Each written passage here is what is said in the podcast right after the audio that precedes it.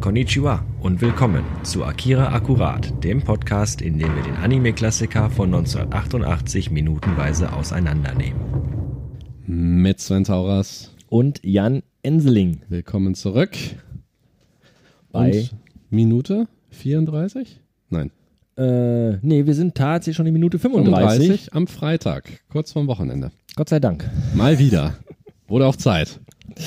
Manchmal dauert es lange, bis ein Wochenende kommt und dann geht es wieder so schnell vorbei. Es Ja. ist erschreckend. Deswegen wollen wir versuchen, euch heute nochmal ein bisschen was fürs Wochenende an Stoff mitzugeben. Im, in unserem Lieblingsanime Akira.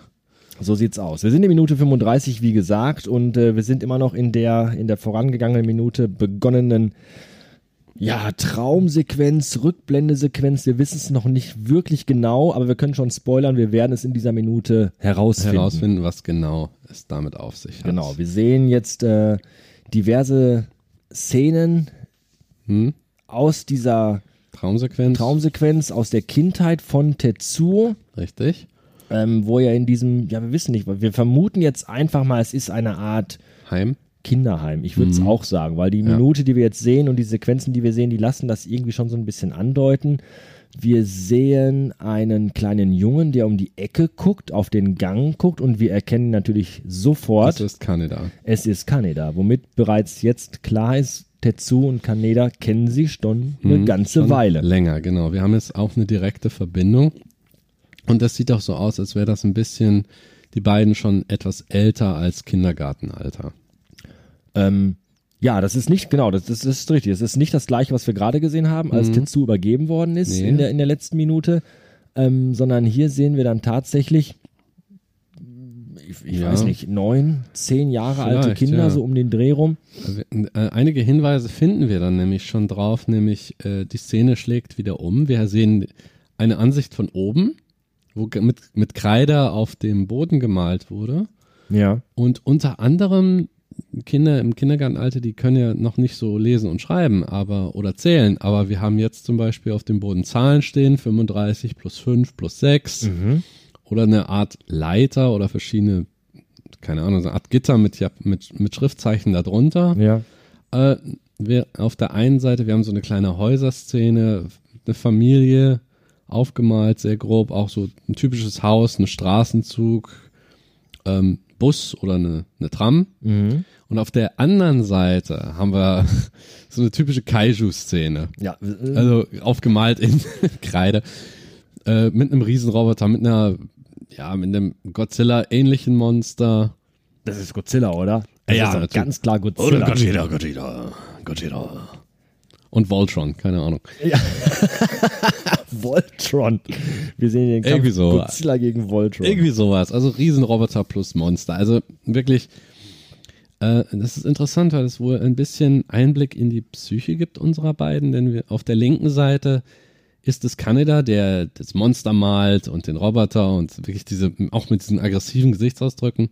Und auf der anderen Seite haben wir Tetsuo, der eher, ja, friedlicheres oder sagen wir mal neutrales Bild Harmonisch, würde ich dann- fast Ham sagen. hast du ein harmonisches Bild. ne? Mal macht. Häuschen und Familien. Hm, genau, also da sieht Mhm. Vater, man Mutter, Kind und Blümchen und solche Ja. Sachen. Da sieht man den Unterschied auch schon jetzt zwischen den beiden, dass auch Kanada eine etwas aggressivere Natur hat, könnte man sagen.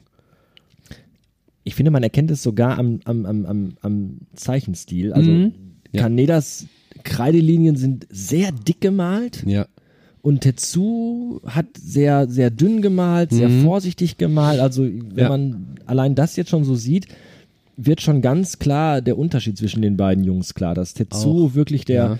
der zurückhaltende, schüchterne, unsichere ist Genau. und, und Kaneda der Draufgänger-Typ, Ja. der, der, der Hoppla jetzt nach vorne-Typ. Ja, ich richtig. finde, dass wenn man das so sieht, ist- ist mir vorher auch nie aufgefallen, muss ich gestehen. Mir auch nicht. Aber wenn man jetzt dies- diese Szene oder dieses Bild ein paar Sekunden länger anguckt, Ja. dann äh, fallen einem solche Dinge auf.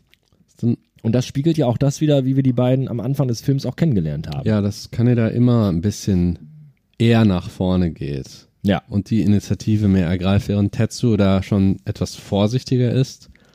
genau. Und wir sehen dann jetzt noch diverse Szenen äh, mit den beiden Jungs auf dem Spielplatz. Kanada sofort, äh, das ist so eine Art halbkugelförmige Kletter, keine Ahnung, so eine Art halbkugelförmiges Klettergerüst, wo man hinten mit Stufen rauf geht und vorne ist dann die Rutsche, kann er da sofort nach oben und auch sofort wieder runter. Ohne, ohne zu zögern, er macht einfach. Was ich interessant finde, ist, dass äh, das aus Beton ist. Ja, Ob das so für Kinder so geil ist, weiß ja, ich auch genau. Ist halt nur nicht. Eine interessant. Betonrutsche. Es ist halt interessant, weil ich habe die zum ersten Mal diese Art von Bau für einen Spielplatz habe ich das erste Mal gesehen in einer Szene aus Final Fantasy VII. Ach was. Ja, da gibt es auch Design. Das scheint also ein typisch japanisches Design zu sein. Mhm. Zum Raufklettern auch. Da, da gibt es so, hu- halb, so halbkreisförmige Hubbel noch auf der auf der Seite selber. Sieht ein bisschen aus wie ein Schildkrötenpanzer. Äh, das scheint so ein Detail. Das gibt's bei uns gar nicht. Solche diese Art von Bau Wird der findest TÜV niemals freigeben. ja, genau. Aber wie gesagt, es ist halbkugelförmig. Du hast dann halt solche kleinen Halbkugeln noch oben drauf, aber auch ganz klassisch im Hintergrund eine Schaukel. Mhm. Und noch weiter, schön in, wahrscheinlich im Dämmerlicht, weil wir jetzt so ein leicht rötlich-orangenes Licht haben. Schön- Interessanterweise wieder als Kontrast. Äh, Mhm. Wobei auch man die, vielleicht- die Tokyo der Skyline. Noch dazu sagen sollte, wo du gerade die Farbe ansprichst, die Mhm. ganze Szenerie ist in so einem sehr pastelligen, sehr blassen Farbton gehalten. Also die Kinder sind äh, sehr blass, die, die Farben der Kleidung, also das gesamte Bild Mhm. ist einfach sehr, sehr blass und in so einem kalten Blauton Richtig. gehalten. Das spricht dann auch wieder für diese Traumsequenz. Diese Richtig. Bildsprache der Traumsequenz. Aber Tetsuo, der jetzt oben auf ist, Wind weht, er dreht sich um und das und plötzlich kommt die Szenerie hinten, die Gebäude, die wir vorher schon gesehen haben, sind jetzt plötzlich näher und die in den Schatten, die man da sieht, fangen an zusammenzubrechen.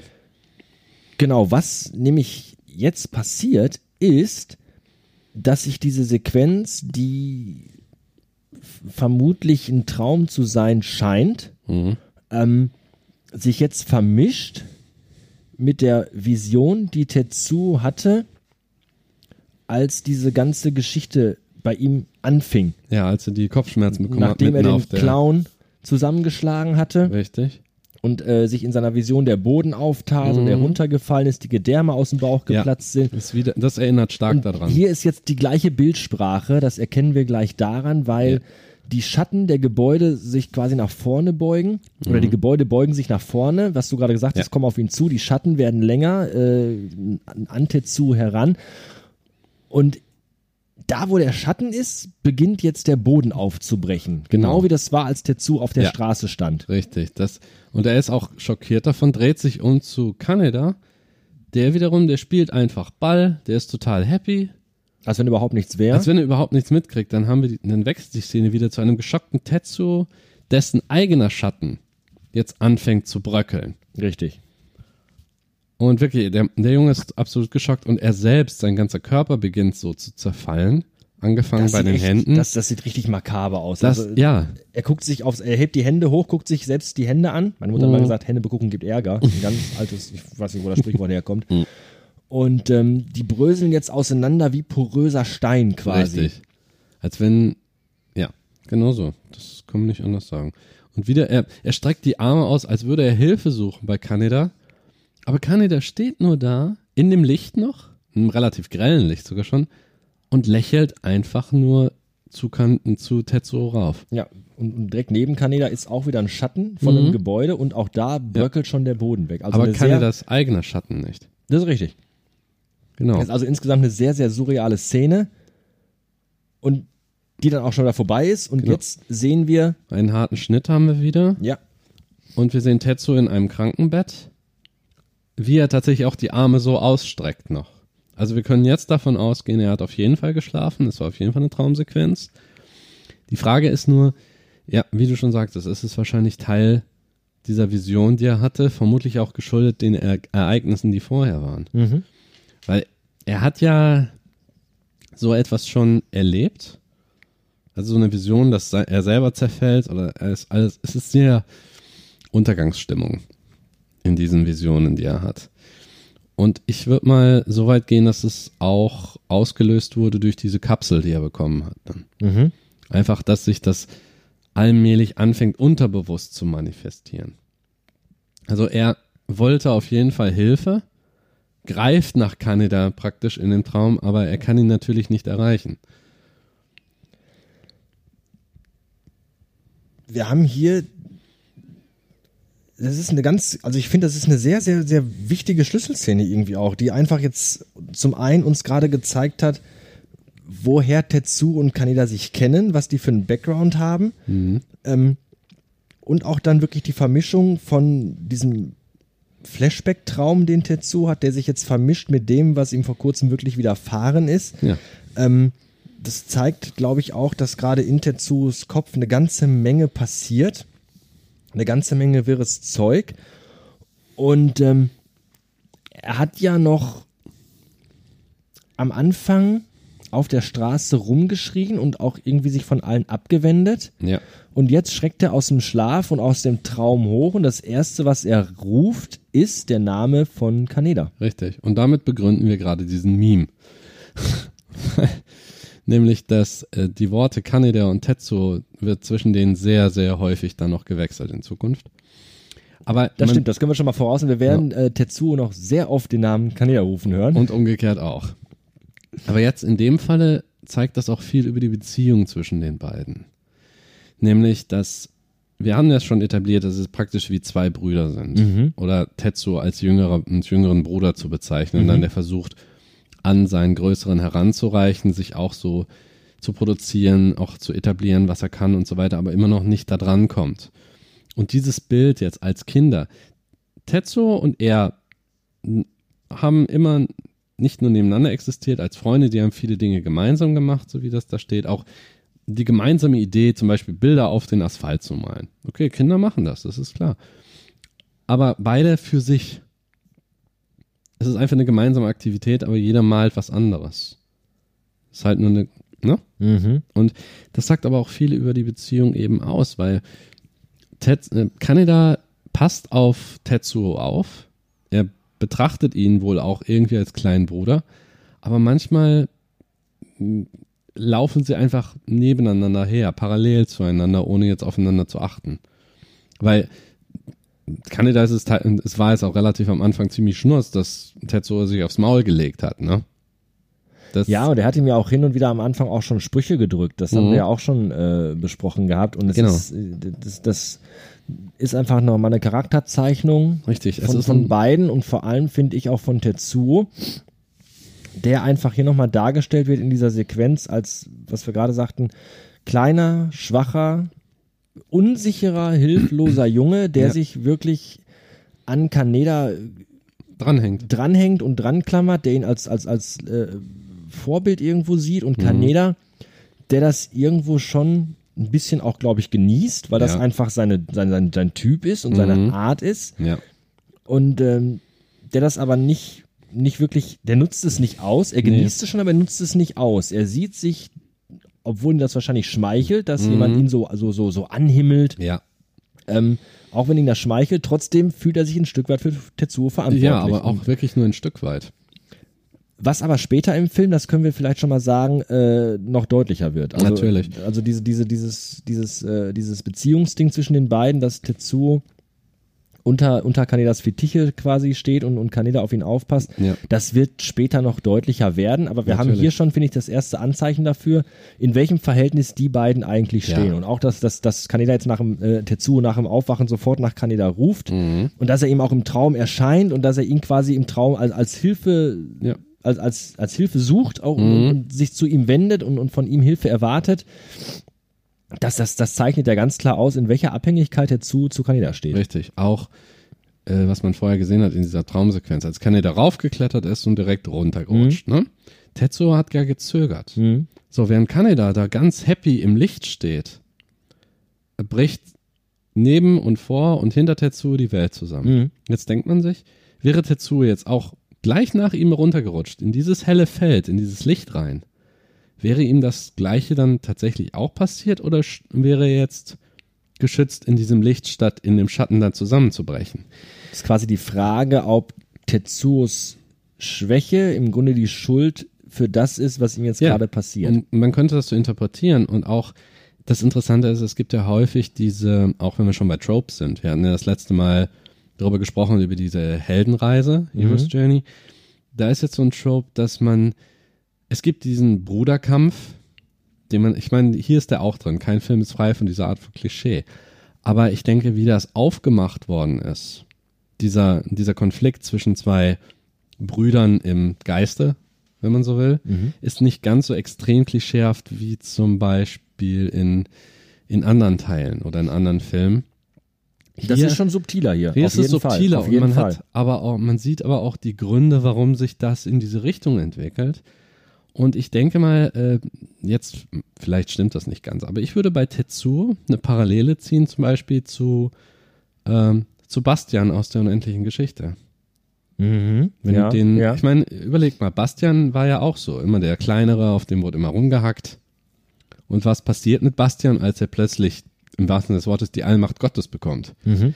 Ja, wenn man darüber nachdenkt. Und was passiert mit jemandem, der immer klein gehalten wurde, der nie aus dem Schatten rausgetreten ist? Nie aus dem Schatten seines eigenen Bruders, wenn du ihm plötzlich diese Macht verleihst, von die vorher angesprochen worden ist?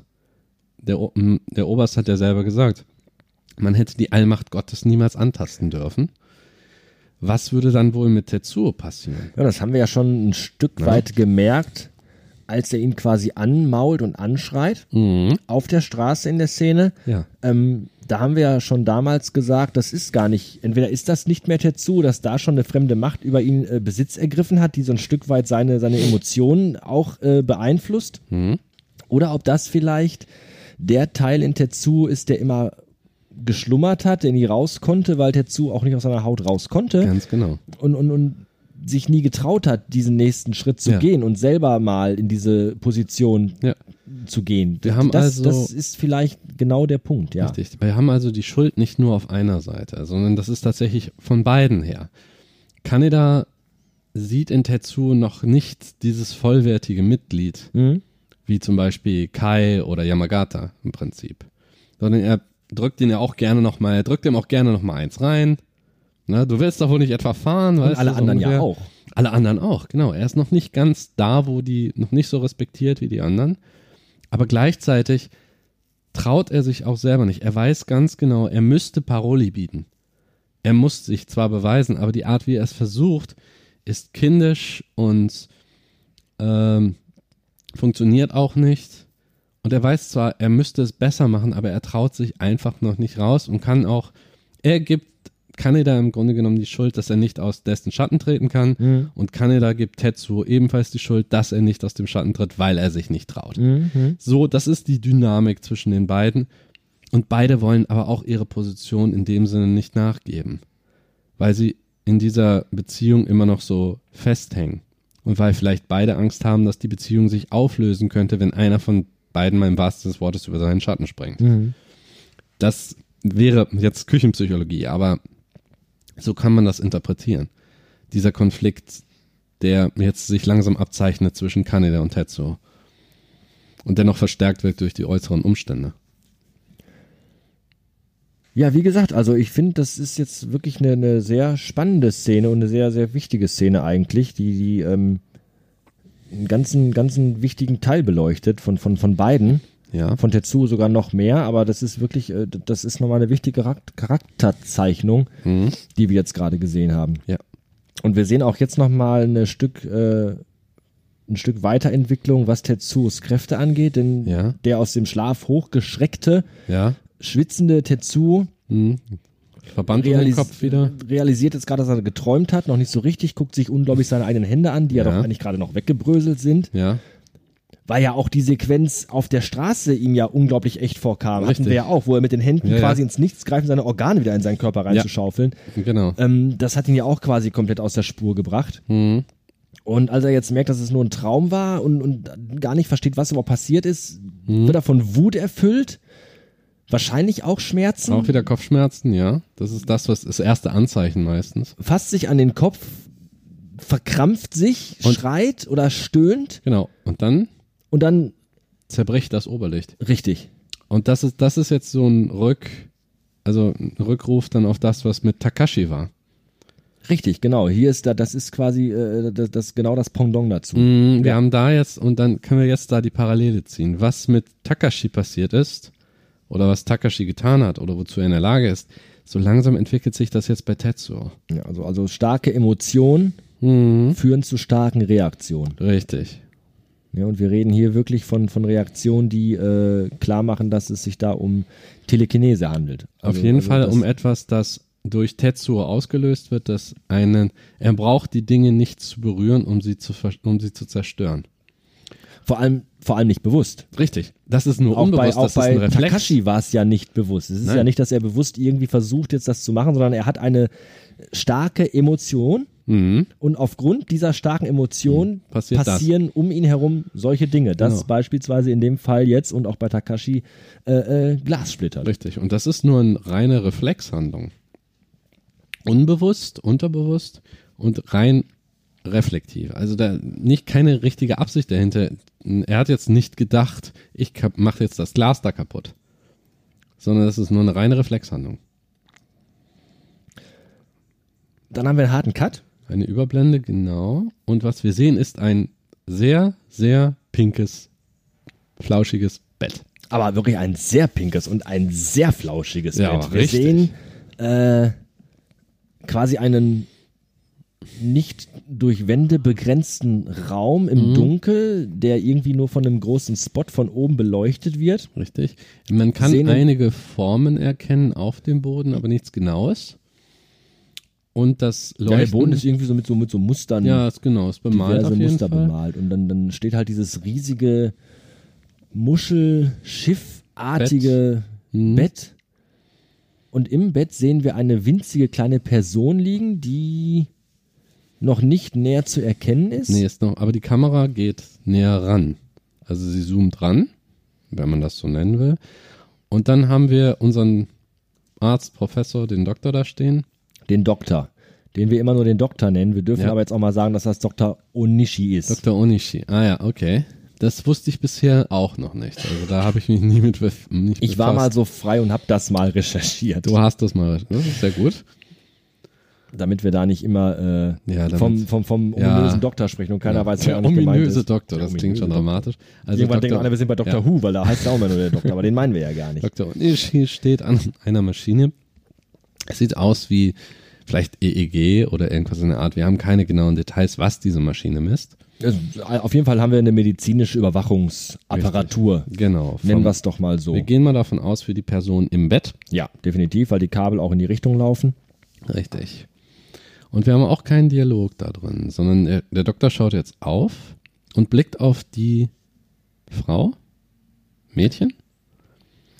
Ja, das wissen wir nicht genau, denn wir sehen äh, ein Profil Mhm. von einem Gesicht mit weißen Haaren und diesen typischen Falten im Ja, Gesicht, wie wir sie schon bei Takashi gesehen wie haben. wir sie von und Takashi kennen und wie wir sie auch von äh, seinem Freund kennen, der, na, der nämlich Masaru heißt. genau, dem wir immer den kleinen dicken Jungen. Genau, im Anzug. Der, Im aussah, wie der, Anzug, der genau, aussah wie der, wie der Pate. Das ist Masaru Takashi und wir haben jetzt hier eine weitere, Hm? ein weiteres Kind, Ja. ähm, das auch dieses dieses ich nenne es mal Methusalem-Syndrom Ja. irgendwie aufweist, dieses, sieht- dieses alte Gesicht, die ja, weißen sie Haare. sehen alle so aus wie ähm, J.F. Sebastian aus Blade Runner. Ja, richtig. Na, so ein bisschen. Und äh, ja, Dr. O o o Onishi Onishi, ja. ist halt mit am Bett bei.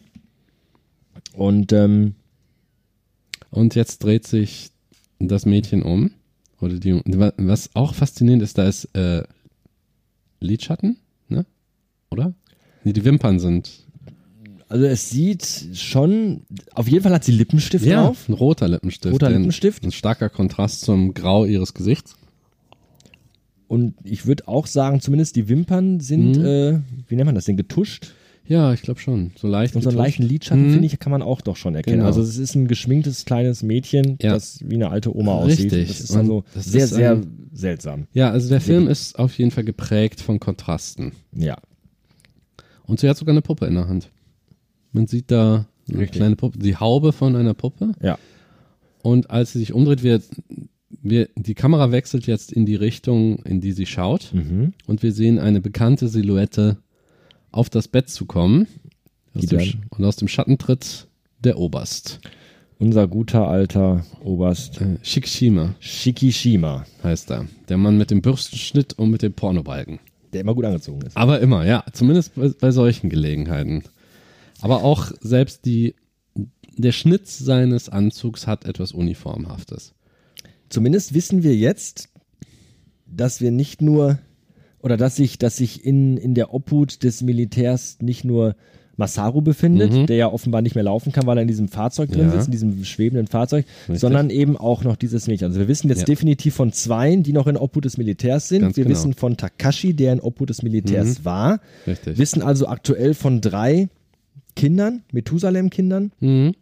ähm, über die das Militär Ja. halt Bescheid weiß. Richtig. Das Schöne, das Interessante und wieder zeugt das von relativ, von ziemlich gutem Storytelling, ist die Tatsache, dass nie gesagt wird, dass die drei sich kennen. Es gibt keine Dialogzeile, die das äh, unterstreicht. Zum Beispiel Masaru kennt Takashi, kennt wiederum dieses Mädchen, sondern es wird einfach nur durch das Visuelle gezeigt und durch eben eine Szene zwischen Masaru und Takashi, als Masaru zu ihm sagt, ich bring dich nach Hause. Mhm.